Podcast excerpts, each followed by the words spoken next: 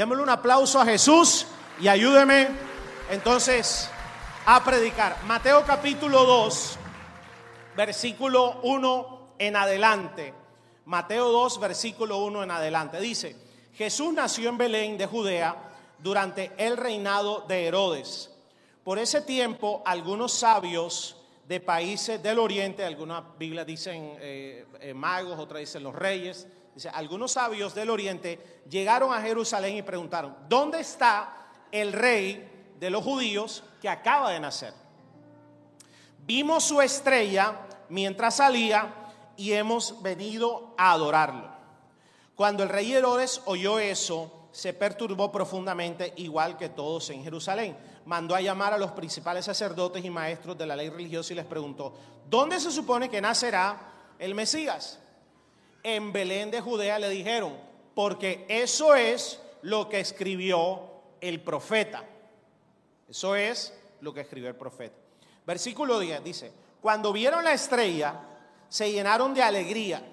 Entraron en la casa y vieron al niño con su madre María y se inclinaron y lo adoraron. Luego abrieron sus cofres de tesoro y le dieron regalos de oro, incienso y mirra.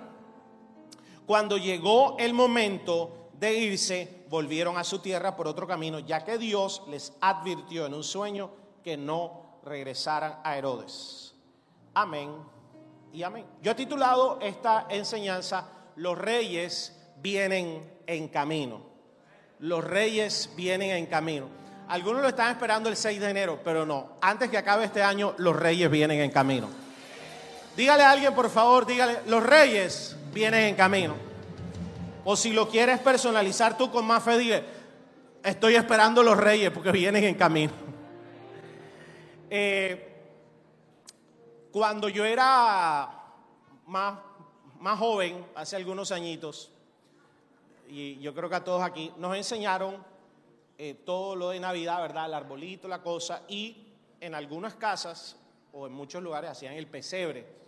Estos versículos, de, estos versículos es que sacan el pesebre. Cuando los reyes llegan y encuentran a María José y al niño Jesús, acaba de nacer, en un pesebre en Belén, y entonces ponen los burritos, las cosas, y esa era la imagen que nosotros teníamos del pesebre. Hoy quiero hablar de tres, tres personajes que hay en esta historia del pesebre del nacimiento de Jesús, que creo nos dan una revelación, nos dan una información espiritual mucho más clara de lo que significa el nacimiento de Jesús. Porque en Navidad, en esta parte de la tierra, al otro lado no, pero en esta parte de la tierra que es más cristiana, más sea católica, protestante, cristiana, evangélica, celebramos la Navidad, que en última es el nacimiento de Jesús, que se celebra el 24 de diciembre o el 25.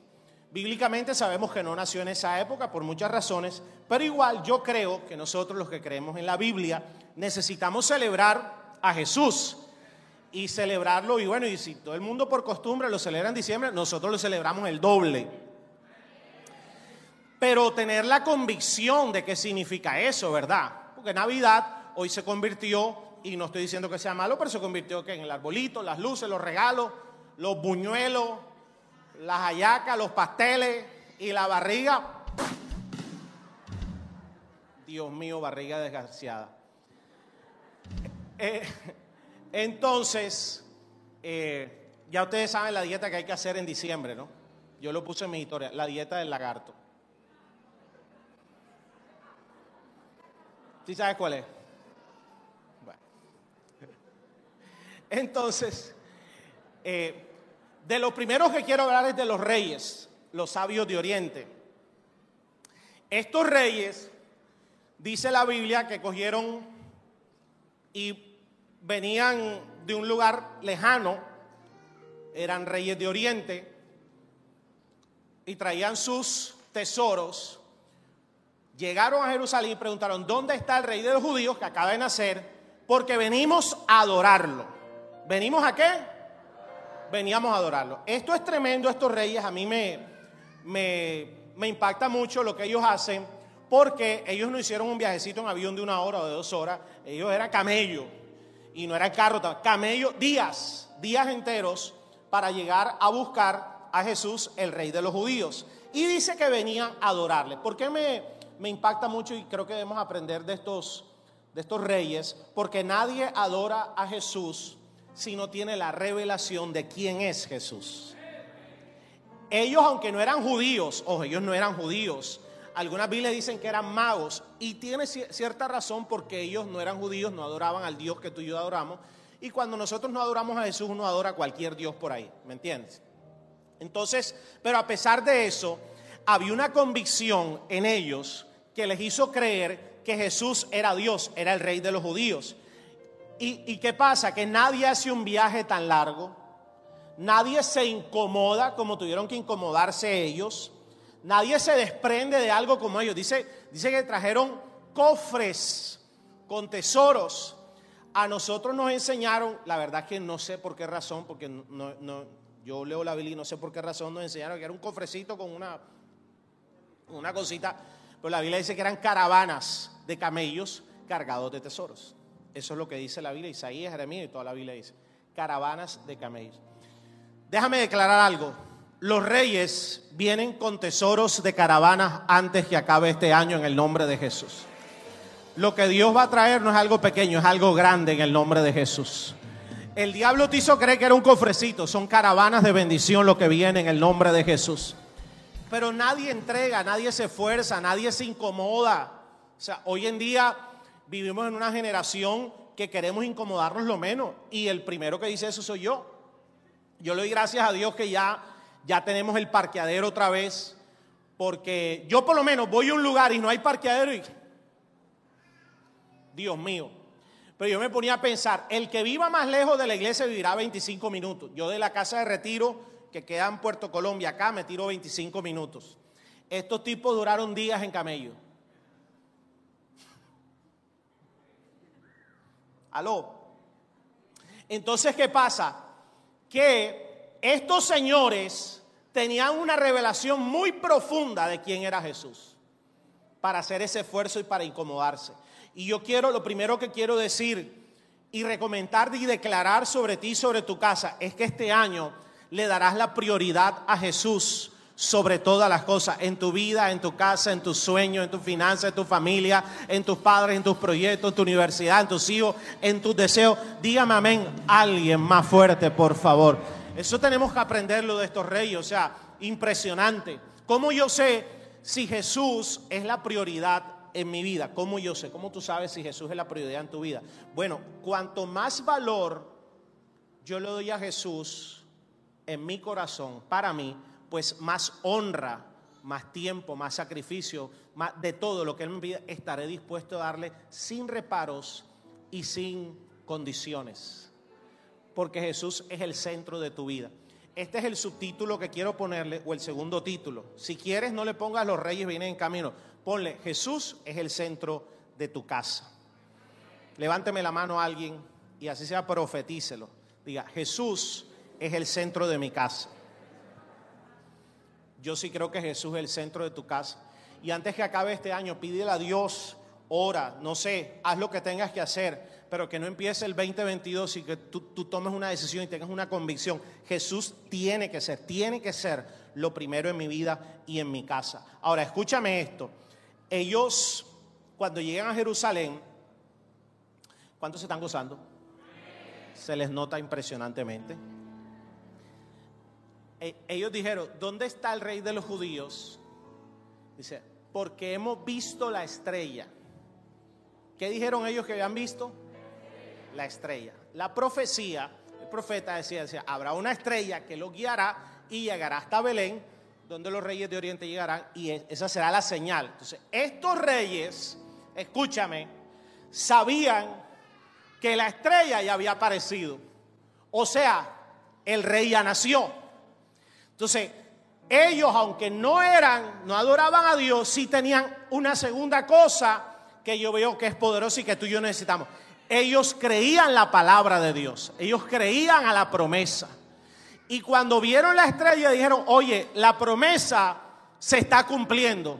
Es el tiempo de promesa, es el tiempo del cumplimiento. Fíjate, cuando Jesús es el centro de nuestra casa, nosotros vivimos bajo promesa.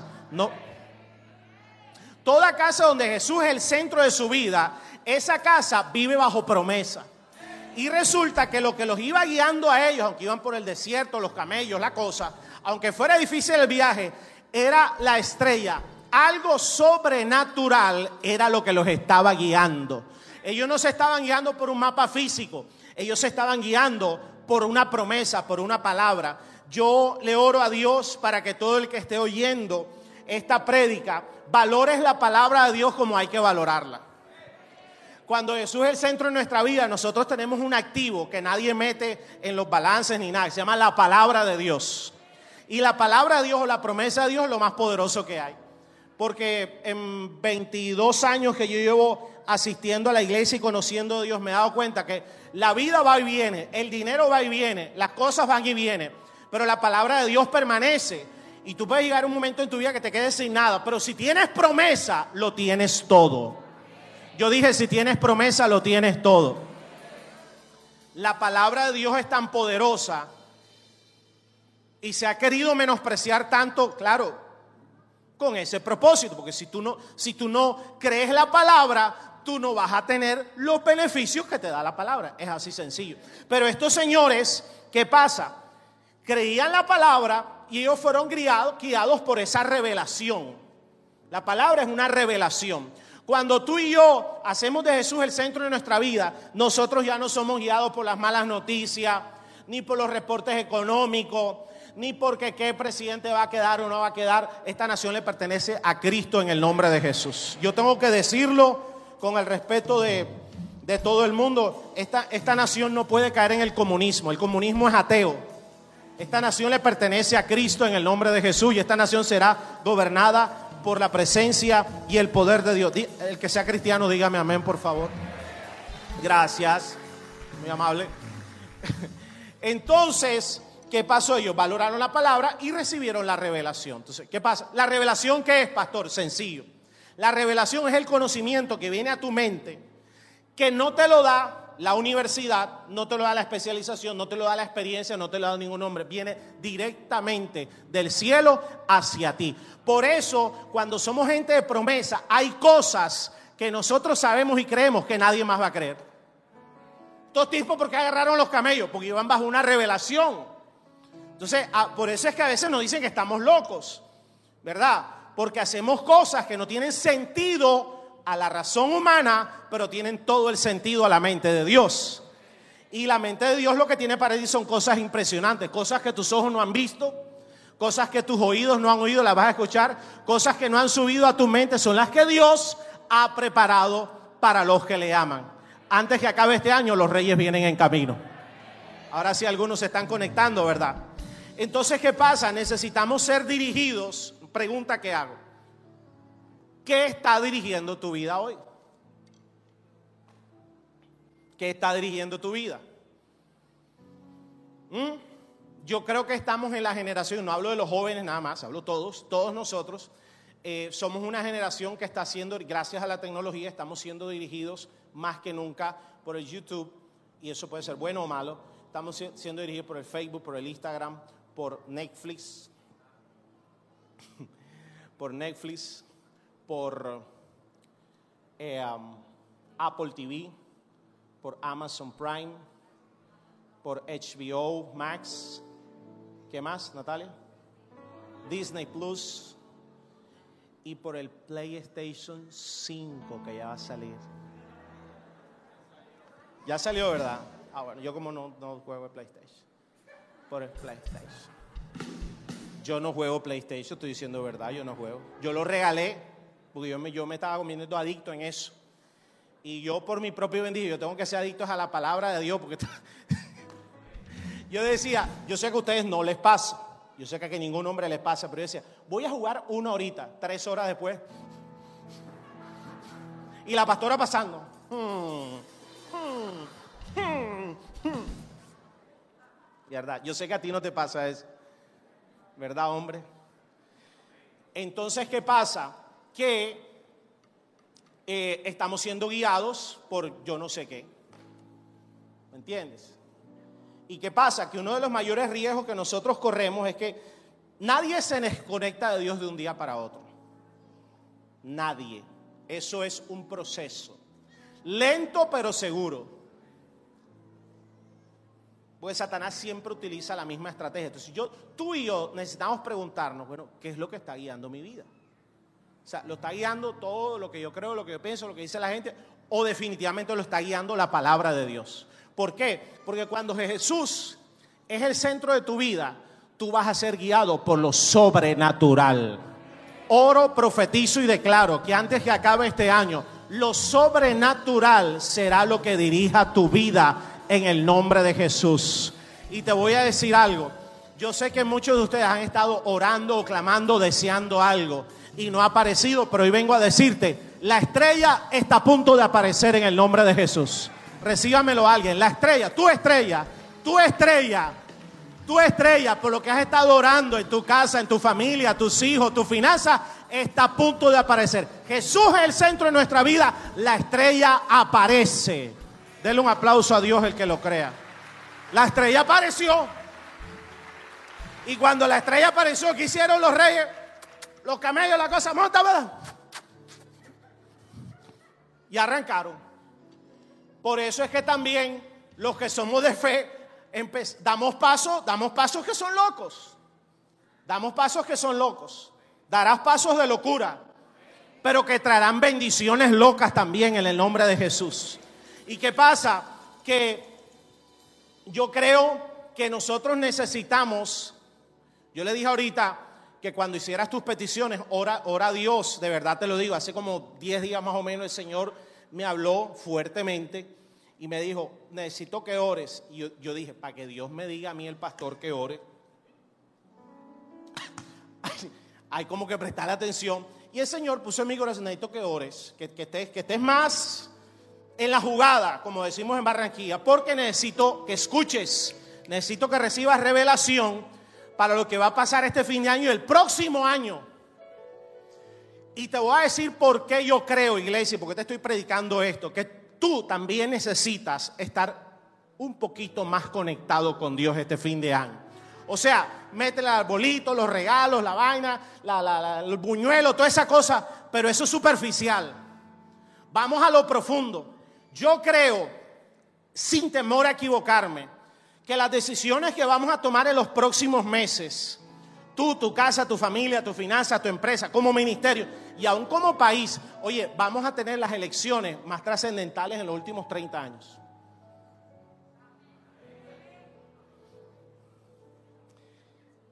Las decisiones que vamos a tomar en los próximos días determinarán los próximos 20 años. Yo tengo esa convicción, tal vez tú no creas eso, pero Dios me habló eso aún como iglesia. Entonces yo qué, no, espérate, yo necesito tener el parlante así. Vamos a bajarle al PlayStation un poquito. Los PlayStationeros, díganme. No dicen amén, Dios mío. Las mujeres son las que me dicen, las mujeres me escriben, sí, pastor, dale, predica del PlayStation. Es que no sé, las mujeres. Y ellos dijeron, hemos visto una estrella. ¿Qué dijeron ellos? Hemos visto la estrella. ¿Qué has visto tú? ¿Qué estás viendo? Porque lo que tú veas, te lo he enseñado espiritualmente, lo que tú veas es lo que va a aparecer. Lo que tú veas es lo que vas a tener. Lo que tú veas es lo que vas a comprar. Lo que tú veas es lo que vas a poseer. Lo que tú veas es lo que estás viendo. Entonces nosotros necesitamos creer que haciendo a Jesús el centro de nuestra vida, no importa lo que nuestros ojos naturales estén viendo, nosotros vamos a estar guiados por lo sobrenatural, eh, vamos a estar guiados por lo profético, vamos a estar protegidos, vamos a estar bajo bendición. Sí, caerán mil a tu lado, diez mil a tu derecha, pero a ti no te tocará. Yo, hay alguien que me está escuchando aquí. Entonces, ¿qué has visto? Pudiéramos, pudiéramos, gracias a lo... a los desafortunados que han sido los últimos meses o dos años, porque lo tengo que decir, ha sido muy desafortunado para el mundo, para mucha gente aquí me está escuchando, etcétera. Pero a pesar de eso, nosotros podemos quedarnos en eso y decir, no, veo oscuridad. ahí estaba viendo un reporte de los grandes economistas del mundo, Dios mío. O sea, dicen que, que el año que viene va a ser mucho más difícil que este, por tal, no sé qué, los cointantes de China, la escasez, la cosa, la cosa, ¿verdad? pero cuando uno escucha eso dice, gracias a Dios, todavía tengo promesa. Mi Dios suplirá todo lo que me falte conforme, alguien debería levantar la mano, conforme a sus riquezas en gloria. Si, si yo no me agarro de eso, el, hospital Cari está nuevo, lo va a inaugurar otro año. Primer paciente, yo. Ah, póngame de primero. Aló. Ellos vieron la estrella. La estrella que representaba, sencillo. Tú vas a ver tu estrella en los próximos días. De pronto saliendo de aquí aparece. La estrella representaba la manifestación sobrenatural en lo físico, porque la estrella se veía. Ellos la veían. Tú, se está moviendo, está pila, vamos. Era una manifestación física de, de lo sobrenatural que decía que la promesa que, que Dios había dado era cierta. Porque si la estrella no aparece, la profecía no, no es verdadera. Entonces yo te voy a decir algo. Vale la pena vivir para Jesús y creer su palabra. ¿Por qué? Porque Dios dice que Él no es hombre para mentir, ni es hijo de hombre para arrepentirse. O sea, lo que Dios te prometió, eso está listo en el nombre de Jesús. Lo voy a repetir por acá. Lo que Dios te prometió, eso está listo. Eso, eso, simplemente tú lo crees y vas a esperar que la estrella aparezca. Tu estrella aparecerá en el nombre de Jesús. Una señal aparecerá, una llamada vendrá, una puerta se abrirá, una respuesta vendrá, que será una señal de que lo que Dios te ha prometido viene a cumplimiento pronto. Y yo estoy declarando con alguien aquí que antes que acabe este año vendrá cumplimiento. Alguien créalo. y déle un aplauso a Dios. La estrella apareció. Cuando Jesús es el centro de nuestra vida, la estrella aparece porque aparece. Ese hombre va a aparecer, mujer.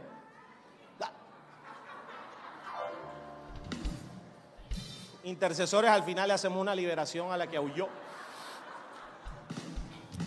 El hombre aparecerá, el hijo volverá, la restauración se dará. La... ¿Por qué? Porque tenemos promesa. No es por nuestra linda cara y deseo, tenemos promesa. Y ellos dijeron, ¿dónde está? ¿Dónde está? lo estaban buscando y lo estaban buscando con todas sus fuerzas, ansiosamente, con todos sus recursos, su tiempo. Otra de las cosas que yo veo en estos reyes que nosotros debemos copiar es que llegó el tiempo de buscar a Jesús por encima de todas las cosas. Otra vez lo voy a decir, llegó el tiempo. O sea, el 2022 nosotros no podemos darlo después de lo que pasamos. Después de lo que acabamos de pasar. O sea, te voy a decir algo. Te voy a decir algo. ¿Cuántos leyeron el pasaje o lo escucharon alguna vez si no lo has leído? Pero lo vas a leer el próximo año porque te vas a discipular. El otro año te vas a discipular. Padre, bendice diez veces más el que diga amén que se va a discipular. Cuando Moisés, cuando Moisés saca al pueblo de Egipto y Dios le dice, bueno, esta noche voy a hacer lo último, que voy a matar a los primogénitos y el ángel de la muerte va a pasar. O sea, la peste de la muerte. Nosotros acabamos de pasar, como en Egipto, el ángel de la muerte pasó. Pregunta, ¿pasó o no pasó? Claro que pasó. Pues ahí todavía anda, sino que le hicimos así. ¿Aló? Y estamos vivos, y si estamos en la tierra de los que adoran a Dios, en la tierra de los vivos todavía, entonces tenemos promesa todavía, tenemos destino, hay milagros todavía que estamos para... Y te voy a decir algo más, esto, esto, es, esto es para el que quiera verlo más profundo espiritualmente. Tú puedes ser la estrella que alguien está esperando. Porque también cuando nosotros nos encauzamos en el camino de Dios, somos el milagro que Dios utiliza para que otro vea y decida empezar a caminar en fe y en una vida de milagro. Yo declaro que tú también serás la estrella de alguien. Yo tengo mi estrella, la pastora Malena, está por ahí. Sí, sí, sí. Ella siempre me ve lo que me pongo y tal. Yo, yo sin querer lo hoy, hoy me vestí como de arbolito de Navidad azul, rojito aquí, tal. Me falta lo verde. Pero bueno, que ella me ponga las bolitas y las luces esta noche, algo así. Entonces, ¿qué estás buscando? ¿Qué estás buscando este fin de año para el 2022? ¿Qué estás buscando? Yo te quiero recomendar, súper, súper recomendar, que Jesús sea el centro de tu búsqueda tuyo, de tu casa, de tu familia. Joven, jóvenes, ¿con qué limpiará el joven su camino? Dice proverbio. Con la palabra de Dios. El que, el que esté viejo aquí, bueno, aunque esta iglesia no hay viejo, hay jóvenes de 80. Busca a Jesús. Todavía hay plan de Dios para ti. ¿Estás casado? Busca a Jesús. ¿Estás separado? Busca a Jesús. ¿Estás casado que quieres divorciarte? Busca a Jesús. Busca a Jesús.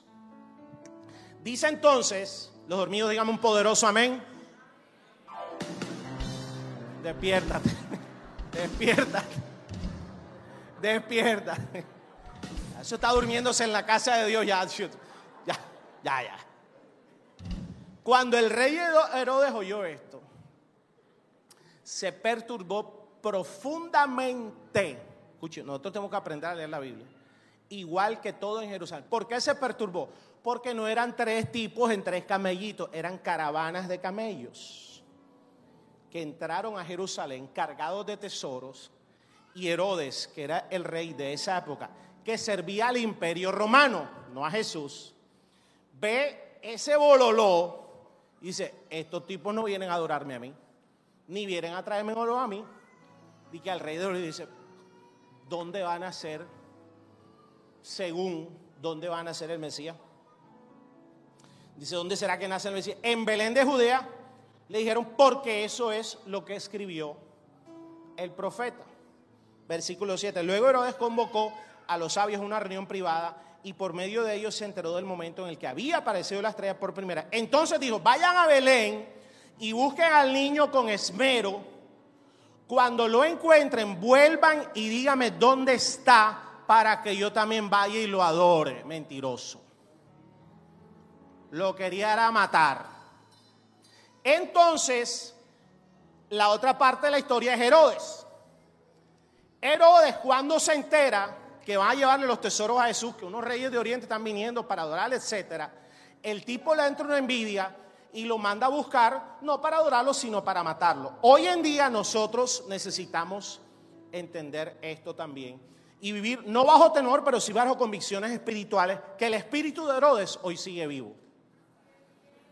Amada iglesia, amados amigos, discípulos, te tengo una noticia. El espíritu de Herodes sigue. El espíritu de Herodes, ¿cuál es? El que no le gusta que tú adores a Jesús el que no le gusta que tú te congregues, el que no le gusta que tú le sirvas a Jesús, el que no le gusta que tú adores a Jesús.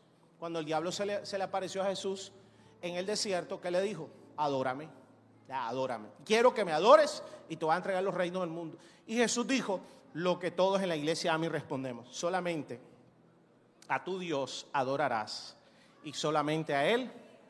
¿Cómo, cómo, cómo? Pues repítalo. Solamente a Él adorarás y solamente al servirás. Entonces, hoy nosotros tenemos que entender que hay una fuerza oscura, una oposición espiritual, cuando alguien dice, mis finanzas van a adorar a Jesús, mi vida va a, voy a servir a Jesús. Ella es predicadora.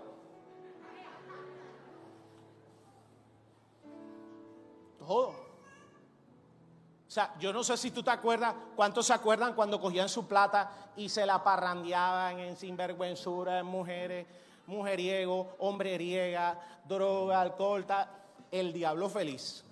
El día que tú dijiste, no, voy a dar una ofrenda. Eso se levantaron, mejor dicho. ¿Te pasó o no te pasó? A mí pasó. Yo me acuerdo, me acuerdo como si fuera hoy, el día que dije, bueno, voy a servir a Dios. Estaba yo en la iglesia así como tú, feliz, tranquilo, sin nadie me molestara. Me dijo, ven acá, vas a servir. Bueno, listo, voy a servir. Y empecé a disipularme.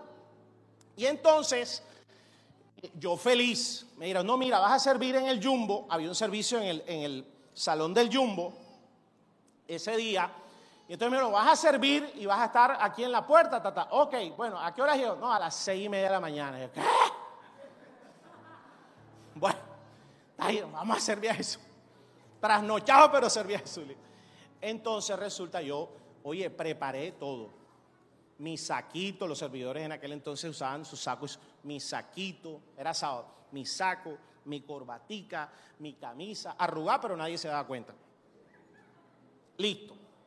Mis papás, yo ya con mis papás todavía, en ese entonces, el viernes se van de visita a Santa Marta y me dice, Iván, te dejamos el apartamento, cuídalo bien. Y hombre, ¿cómo no? Claro que sí, yo soy un joven responsable, como dicen todos los jóvenes aquí. Y eso de las 7 de la noche me da hambre y yo cojo un sartencito, cojo unos, unos em, deditos de queso, eso es lo que hace Giovanni ahora, una cosa brutal. Puso unos deditos, prendí y me suena el teléfono. En aquel entonces, jóvenes que están aquí, aunque no lo crean, no existía esto. El teléfono era de pared.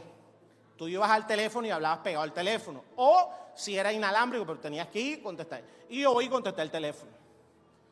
Era un joven de la iglesia que me estaba diciendo, no, mira, mañana se sirve así, haces esto, lo otro, ya, y ahí me distraje. De repente, yo estaba en la sala y de la cocina empiezo a ver que sale humo. Y en mi mente dije, esa no es la gloria de Dios. Algo se está quemando, pero no pueden ser los deditos. Y yo, eh, espérate un momentico que creo que algo está pasando. Y cierro y me voy. Ahí está mi mamá, mírala. Y cuando yo entro, la cocina, la nevera habla blanca. El piso era blanco, el techo era blanco, el stand era blanco y la lavadora era blanca. Todo era blanco. Cuando yo entro, todo estaba negro, así como la pared está. Y llamaradas. Parecían así los sótanos del infierno, llamaradas. Y yo, yo me paro enfrente de la cocina y yo, Y se me ocurrió, lo primero que se te ocurre, coger agua, coger una ponchera con ahí, se la tiro al sartén que estaba prendido y, más todavía. ¡Wow! Los dos cuadritos que quedaban blancos se pusieron negros enseguida. ¡Wow! Y lo, único que se me ocurrió así fue tirar el sartén. Yo sentí que algo, cogí el sartén y lo tiré al piso. ¡Pum! Y se apagó todo.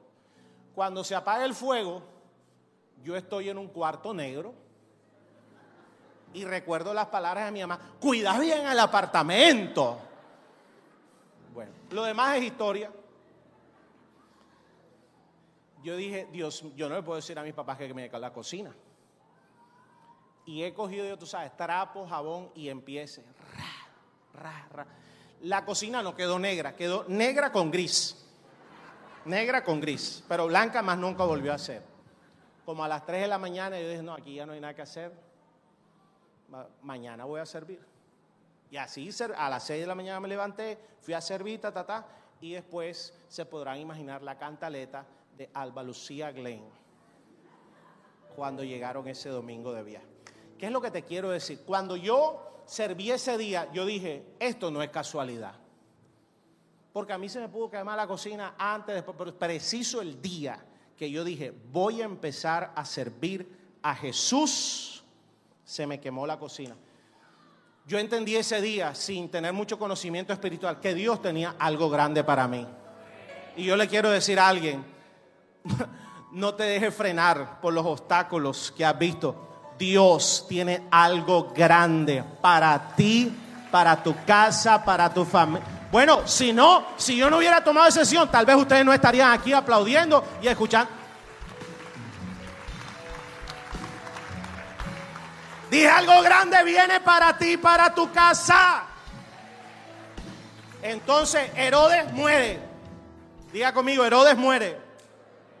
Porque a pesar que haya que se, eh, todavía haya Herodes que se levanten, Jesús sigue siendo rey de reyes y señor de señores.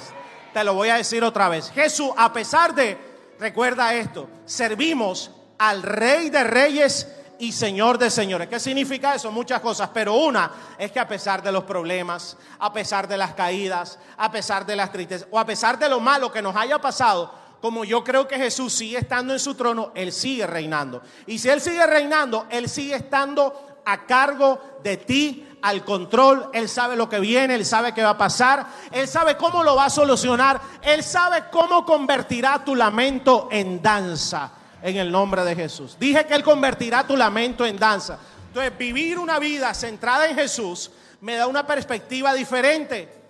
¿Tú te imaginas que nosotros hubiéramos pasado esta pandemia sin la palabra de Dios? ¿Ah? Sin promesa, sin, sin...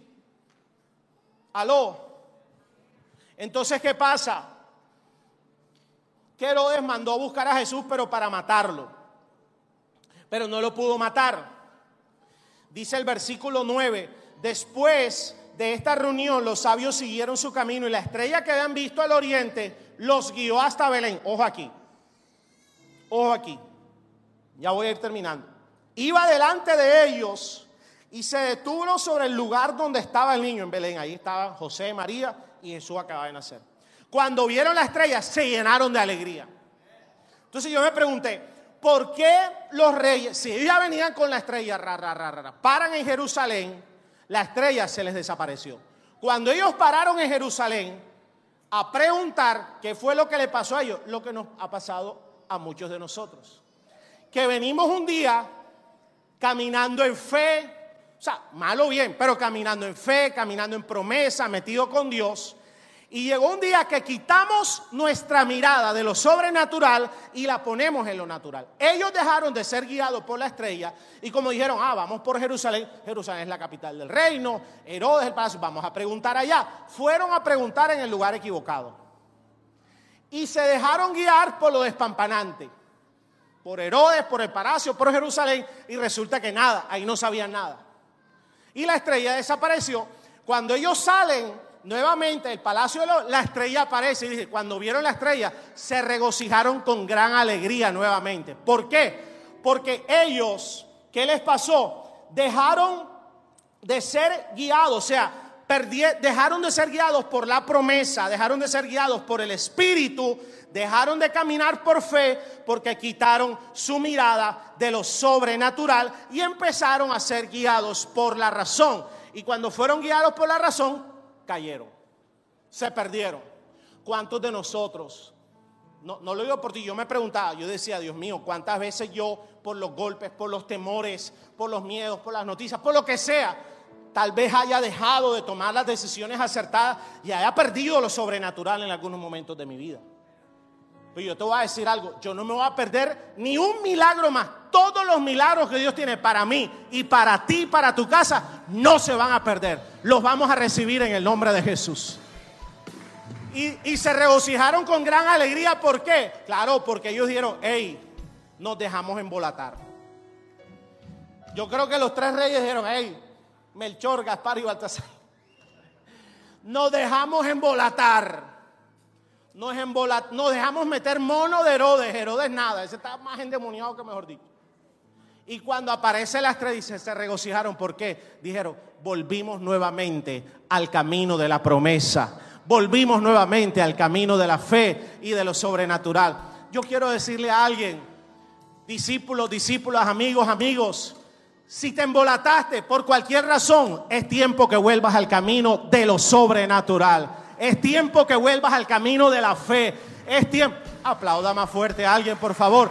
Es tiempo que vuelvas al camino de los milagros. Lo que pasó, pasó, pero es tiempo que regreses. Dale un aplauso a Dios bien fuerte. Claro que sí. No te distraigas. No te distraigas. Dígale a tres o cuatro, no te distraigas. Dígale a tres o cuatro, si no, no termino y almuerzas más tarde. En tu casa tú haces lo que quieres, aquí me tienes que obedecer. Claro, yo soy el papá de esta casa y yo mando aquí. ¿Sí o no? De ahí para afuera ya tú haces lo que, lo. Escúchame esto, cierro con esto. Estos reyes, aunque iban en la promesa, se dejaron distraer se dejaron distraer. Y nos puede pasar a cualquiera de nosotros. Hoy en día estamos en la generación de mayor distracción del mundo, del universo, de la historia de la vida humana. Muchos de ustedes, yo les estoy dando una prédica que puede terminar los próximos 20 años de su vida y has estado distraído con esto. ¿Sí o no?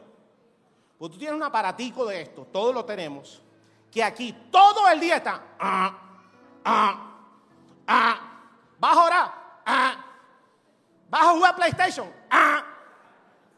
Puedes distraer, pierdes. ¿Vas al baño? Ah. Y algo, yo porque tengo estreñimiento.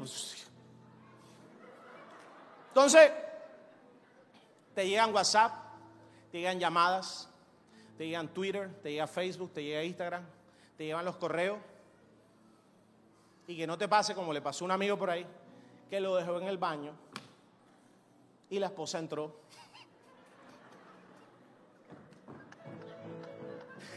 Que, hola mi amor.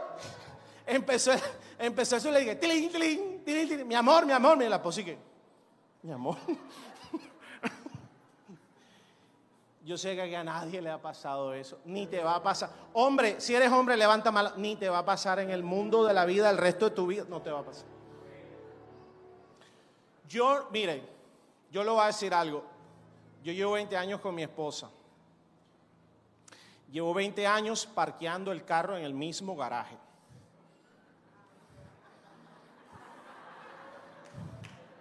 Los solteros no entienden esa vaina.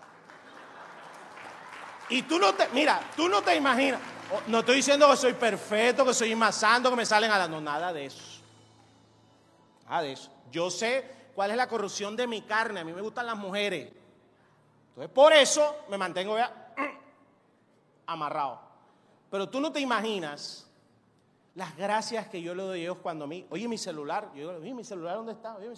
Y encuentro la pastora de ustedes papi, fiscalía, procuraduría, contraloría, todas las hijas, los otros. Pa, pa, pa. Y yo la miro y digo, ah. ¿qué hace con mi teléfono? No, estoy viendo para ver qué, te escribieron. lo mismo que a ti. ¿Cuántos hombres le dan gracias a Dios que pueden dejar su celular? Se te puede perder. Y los que no levanten la mano, levántenla si sea por, por tu bien. Levántala por tu bien. No me hagas quedar mal ni me metas en un problema a mí. Estamos a punto de Navidad, Año Nuevo. No.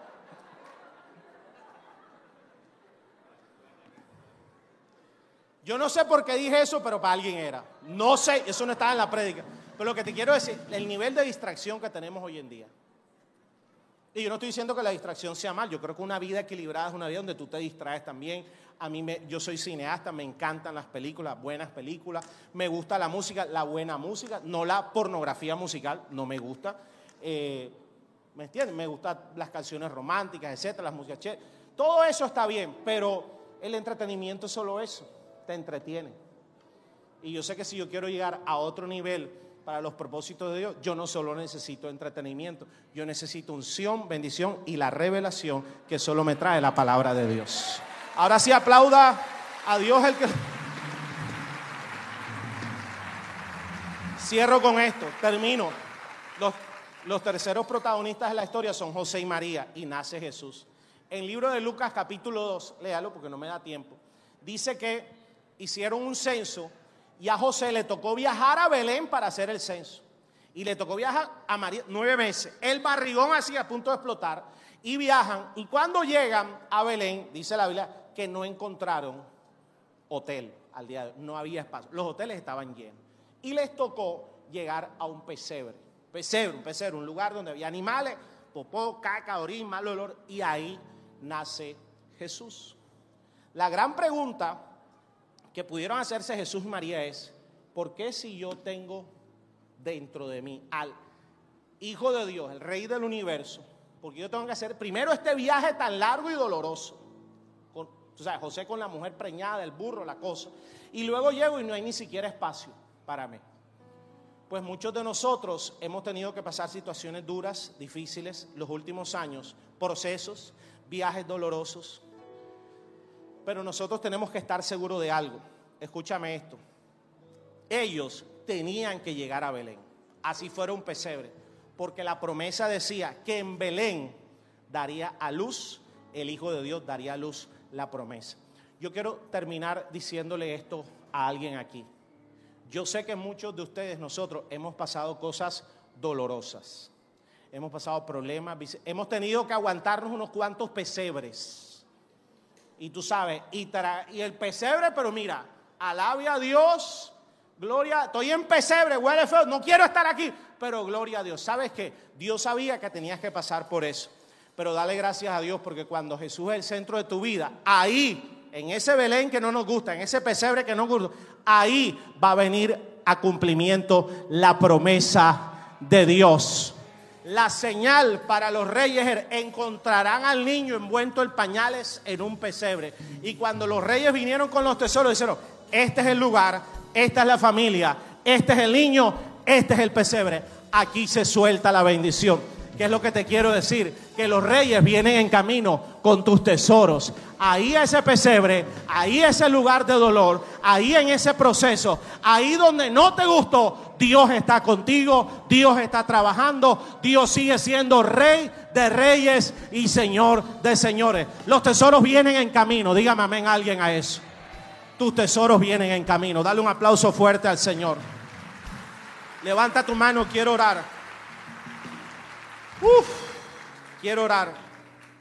Cuando Jesús es el centro de tu vida, no importa lo, no importa lo que hayas pasado. Antes del problema, Dios proveerá la solución. ¿Sabes cómo termina la historia? Dios se aparece a José y María y un ángel le dice, salgan de Belén, salgan, como tuviste que salir de Venezuela, salgan, porque Herodes va a matar los niños, pero fueron avisados sobrenaturalmente y se van a Egipto dos años. ¿Sabes cómo vivieron esos dos años José y María? Si no podían trabajar, con los tesoros que los reyes le trajeron. Pero ahora ya no en un pesebre, hotel cinco estrellas bife chorizo, colita de langosta. Dígame amén, claro que sí. Eran caravanas de cofre, léelo, léelo en tu Biblia, tú lo puedes leer. Y a los dos años, allá la gente sufriendo de lo porque estaba matando a los niños. Todos los niños menores de dos años los mandó a matar Herodes. Pero acá, José y María viviendo trato VIP. Yo sé que muchos llorarán en los próximos años, pero si Jesús es el centro de tu vida, Jesús te dará protección sobrenatural y te dará provisión sobrenatural. Si lo crees, dale un aplauso al Señor. Yo oro. Padre, en el nombre de Jesús, levanta tu mano tú que estás por YouTube. En el nombre de Jesús, Señor, te pedimos que antes que acabe este año, tú traigas la revelación a nuestras vidas de quién eres tú, de lo que puedes hacer. Espíritu Santo de Dios, dale la revelación a cada hogar de la promesa, del plan, del propósito que tienes con ellos. Señor, que celebremos esta Navidad dándote gracias porque lo sobrenatural viene. Dándote gracias porque cada promesa se cumplirá. Dándote gracias, Señor, porque aunque nos hayamos distraído, Señor, regresamos a lo sobrenatural. Dilo, con tu boca. Jesús, yo regreso a lo sobrenatural. Yo regreso a la promesa. Yo decido quitar mi mirada del reporte del mundo, de las malas noticias, aún de mi experiencia, de mis pensamientos personales. Yo decido regresar a lo profético. Yo decido regresar a lo que trae el milagro. Señor, gracias por los pesebres. Dale gracias. Gracias por los viajes dolorosos. Gracias por los momentos duros donde no sabía ni qué preguntarle, pero yo creo que tu promesa viene. Familia, tu promesa viene en el nombre de Jesús. En el nombre que es sobre todo nombre. El tesoro viene, la riqueza viene, la sanidad viene, la estrella aparece, la señal aparecerá. Saliendo de aquí, le pido al Señor, al Espíritu Santo de Dios, que, te, que muestre tu señal. Lo que Dios sabe que tú necesitas para que tu fe crezca, para que tu fe sea reconfortada y para que antes que acabe este año los reyes enviados por Dios traigan tu bendición. En el nombre del Padre, del Hijo y del Espíritu Santo, si lo crees, di amén y amén. Dale fuerte ese aplauso al Señor.